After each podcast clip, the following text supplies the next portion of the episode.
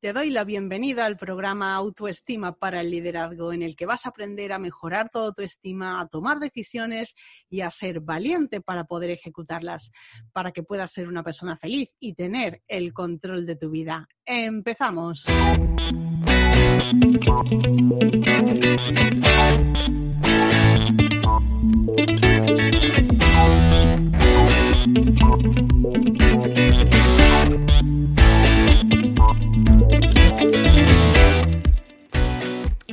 Hola a todos, bienvenidos una semana más al programa Autoestima para el Liderazgo. Hoy voy a contarte un caso real, un caso de, de una clienta mía y es que lo de sentirse culpable por las cosas que ocurren alrededor, la verdad es que es muy frecuente. Te voy a hablar de, un caso específico. Está, ya sabes que mi trabajo de autoestima está enfocado al, ámbito profesional y bueno, pues voy a contarte la historia de esta chica. Voy a hacer unos, unos cambios en cuanto al contexto para no eh, contar exactamente su caso porque, bueno, me ha autorizado a contarlo, pero tampoco quiero dar demasiados detalles. Y eh, te voy a empezar diciendo que, eh, bueno, pues me, me comentó que se encontraba mal, eh, que le doy la espalda, que le doy la cabeza y bueno, pues lo típico en estas ocasiones que acudes al médico y el dolor de cabeza estaba derivado del dolor de espalda. Entonces, ¿cuál es la solución que le daba el médico?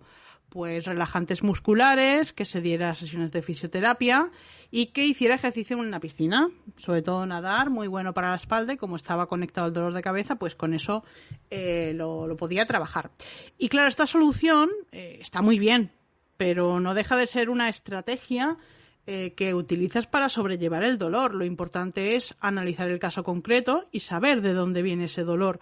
Porque cuando te hacen pruebas y ven que no tienes nada, que no hay ninguna situación física que esté justificando el dolor que tienes, la realidad es que son enfermedades que proceden de un malestar emocional, es decir, algo me está pasando, yo no lo sé gestionar bien y eso que no gestiono, pues al final por algún sitio tiene que salir y normalmente pues esto es muy típico, dolores de estómago, de cabeza, de espalda. Entonces, cuando analizamos el caso de esta chica, eh, dimos con la clave del, origen del dolor y es que ella eh, se autosomete a, muchísima tensión cuando trabaja un ámbito concreto dentro de, su profesión. Entonces, el, origen era una elevada autoexigencia y pues un exceso de responsabilidad con respecto a sus clientas que le hacían sentirse culpable. Entonces, en España hay un refrán que dice no hay tortillas sin huevos rotos, que quiere decir que para que tú puedas conseguir un beneficio, pues tienes que hacer un esfuerzo. Y está claro que, bueno, pues por ejemplo, te voy a poner un, ejemplo inventado, pero que es similar al de mi clienta. Si tú necesitas que alguien te revise un informe antes de presentarlo, eh, está claro que mientras están haciéndote esa revisión, pues tú no lo puedes presentar. Entonces, la idea es vamos a cambiarlo, vamos a mejorarlo y una vez que esté mejorado, entonces lo presento. Pero claro, lo que no puede ser es presentarlo y que lo estén revisando al mismo tiempo. Pues esta era un poco el, el punto de partida de esta clienta. Ella se dedicaba a hacer esa revisión de informes pero al mismo tiempo se sentía fatal porque claro es que le estoy dedicando mucho tiempo a esto, es que mientras yo estoy haciendo esto no lo puede usar, es que si yo supiera hacer esto o aquello más rápido pues se lo entregaría antes y, a esto voy con lo del que no hay tortillas sin huevos rotos. Es que, es decir, tú necesitas esa revisión. La respuesta es sí. Entonces, la cuestión es de dónde viene ese sentimiento de culpabilidad que ella tiene. Claro, ella piensa que cuanto más tiempo le tome y más tarde eh, se lo entregue, pues como que le está causando un perjuicio. Y la realidad es que es que no la, persona que te lo entrega eh, tiene que saber que necesariamente ese tiempo es, es, así. Quiero decir, por ejemplo, un ejemplo diferente. Eh, tú eres costurera y te, traen un vestido, porque el vestido necesita un arreglo. Pues está claro que mientras lo estás arreglando, pues la persona que te lo ha dado no se lo puede poner y entonces sentirte mal porque le estás haciendo ese arreglo, porque lo estás dejando mucho mejor que antes, es una cosa absurda, pero bueno, y es muchísimo más típico en mujeres que en hombres, pero, pero es, una realidad.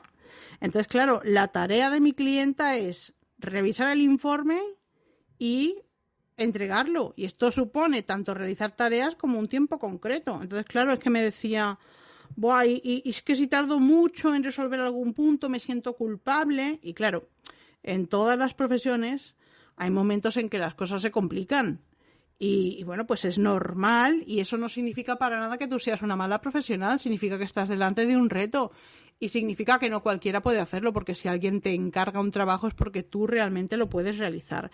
Entonces, eh, bueno, pues esas revisiones tienen un plazo y lo importante es que tú seas capaz de resolverlo en un plazo razonable. Entonces, eh, ¿cuál era realmente el problema de de mi clienta que su atención no estaba en resolver el problema, sino en, ay, que le estoy perjudicando porque estoy tardando mucho. Entonces, claro, eh, quiero que puedas ser capaz de ver eh, soluciones a esto más allá de esas estrategias que te da el médico, que ya te digo, están muy bien, pero que realmente se enfocan 100% en cuando el dolor ya está. Entonces yo lo que pretendo es que tú no llegues a tener ese dolor porque seas capaz de controlar tu estado emocional, no, no llegues al punto en que tengas ansiedad.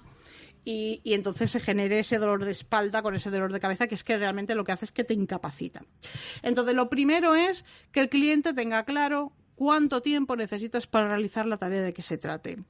Así, tiene que saber que vas a necesitar un tiempo y que ese tiempo es imprescindible para eh, poder darle lo que quiere. Ahora, mi recomendación es que eh, tú añadas siempre un tiempo extra a lo que tú creas que te va a llevar, incluso si tienes experiencia, eh, mucha experiencia con el tema, porque dices, nada, esto yo lo hago muy rápido. Cuidado que pueden surgir imprevistos. Y esto es uno de los, de los temas que trabajamos en profundidad en la, en la consultoría que tengo sobre productividad y organización. Eh, si te apetece poder mejorar esto, pues nada, te invito a que contactes conmigo y te informo de, cuáles son las condiciones para realizar esta consultoría. Pero aquí ya ahora te voy a dejar un tip y es que añadas un 30% más de tiempo. ¿Por qué? Porque incluso ya te digo, si sabes hacerlo muy bien, te estás dando un margen de, tranquilidad. Es decir, que si surge un imprevisto lo puedes absorber, que si hay algo que realmente te lleva más tiempo de la cuenta, como era la queja de esta chica, eh, puedes cumplir con el plazo que has dado. Y te digo, imagínate que terminas mucho antes de lo que esperas. Pues, Jolín, si tú escribes a un cliente y le dices, mira, que tu encargo ya está listo antes de tiempo, esa persona se queda muy contenta, pero tú no te has pillado los dedos. Entonces, el saber que cuentas con tiempo extra ya te va a permitir ir más relajada afrontar la tarea. Entonces, por muy exigente que seas, si sabes, vale, esta persona ha aceptado que hasta dentro de 10 días esto no va a estar listo, pues tú ya vas con una tranquilidad añadida a la hora de trabajar. Y luego, pues ser consciente de que en un proceso de trabajo surgen dificultades. Esta es la realidad. Entonces, ¿Qué ocurre cuando, cuando te estresas? Pues es muy importante que sepas eh, que tu cerebro primero no va a distinguir una amenaza real, como por ejemplo un depredador, un oso que entra ahora mismo en tu oficina, sería una amenaza real. Pero para tu cerebro el hecho de sentir presión porque quieres entregar el trabajo ya, ya, para que no se vea perjudicado el cliente, que realmente no es un perjuicio, es una idea tuya, pero eh, eso también es una amenaza y aunque no sea real, porque solamente está en tu imaginación, te va a generar los mismos síntomas físicos. Entonces es importante que lo sepas porque en el caso de una amenaza real tu cuerpo se prepara para huir o para poder defenderse y esto supone que vas a tener más cantidad de sangre en brazos y piernas para realizar esa tarea. ¿Y de dónde crees que la saca? Pues principalmente las va a sacar de la zona prefrontal izquierda de tu cerebro, es decir, de lo que te permite tener claridad mental, prestar atención, desarrollar la imaginación, ser capaz de buenas negociaciones, eh, lo que es inteligencia, todo lo que tiene que ver con creatividades y sobre todo pues pues pensar con claridad. O sea, es que llega un momento en que en que estás tan tan ofuscada que no eres capaz de pensar con claridad. Entonces, parte de esta base de que pueden surgir eh, dificultades y en los casos en que ya lleguemos a un momento de bloqueo, ¿qué es lo que podemos hacer? Bien, pues eh, es importante que sepas que las emociones, aunque puedan cambiar muy rápidamente, no puedes tener más de una al mismo tiempo. Quiero decir que si estás muy asustada, si tienes mucho miedo, em, lo que puedes hacer es o bien eh, buscar alguna forma de, salir de ahí, como podría ser eh, hacer ejercicio o bailar. ¿Por qué? Porque si tú te pones una canción que realmente te guste, que te ponga las pilas, en ese momento tu emoción va a cambiar, aunque tú no quieras. Ya te digo, no puedes tener dos a la vez. Entonces, por una parte puedes usar esto, que yo recuerdo que, cuando preparaba los planes de contenidos del podcast, pues uh, hace ya dos años de esto yo me bloqueaba. ¿Por qué? Porque nunca había hecho una tarea similar y no sabía si lo estaba haciendo bien. Entonces toda esa angustia a mí me bloqueaba. Yo lo que hacía era que me ponía música, me ponía a bailar Entonces también te sirve, como te digo, hacer ejercicio y o la otra, la otra posibilidad es, como sabes, la de, la de meditar. Entonces, haces una meditación, pues igual cinco minutos, ya sabes, con los ojos cerrados, enfocándote en la respiración, sin ninguna otra eh, circunstancia. Cuando vengan pensamientos, dejas que se vayan. Y después de esos cinco minutos de música o de meditación, es cuando realmente puedes eh, ponerte ya otra vez en marcha. Y ya te digo, yo cuando hacía los planes de contenidos, de verdad que pues a los 15, 20 minutos me volví otra vez a, bloquear, volví a hacer lo mismo, volví a ponerme música, a bailar, a mí me gusta la salsa, me anima un montón y me sentaba de nuevo y así es como conseguí arrancar, porque realmente pues me imponía mucho, yo era súper exigente conmigo, no aceptaba que era nueva en esto y la verdad que fue, fue una etapa que me, que me costó, pero bueno, con esto conseguí, conseguí dejarlo. Así que bueno, pues nada más por esta semana. Eh, me encanta que estés por aquí, que me dejes comentarios, likes, que compartas con tus amigos y ya sabes que si quieres que trate algún tema concreto solamente tienes que escribirme y planteármelo. Así que nada más, muchas gracias, nos vemos, nos escuchamos la semana que viene. Hasta luego.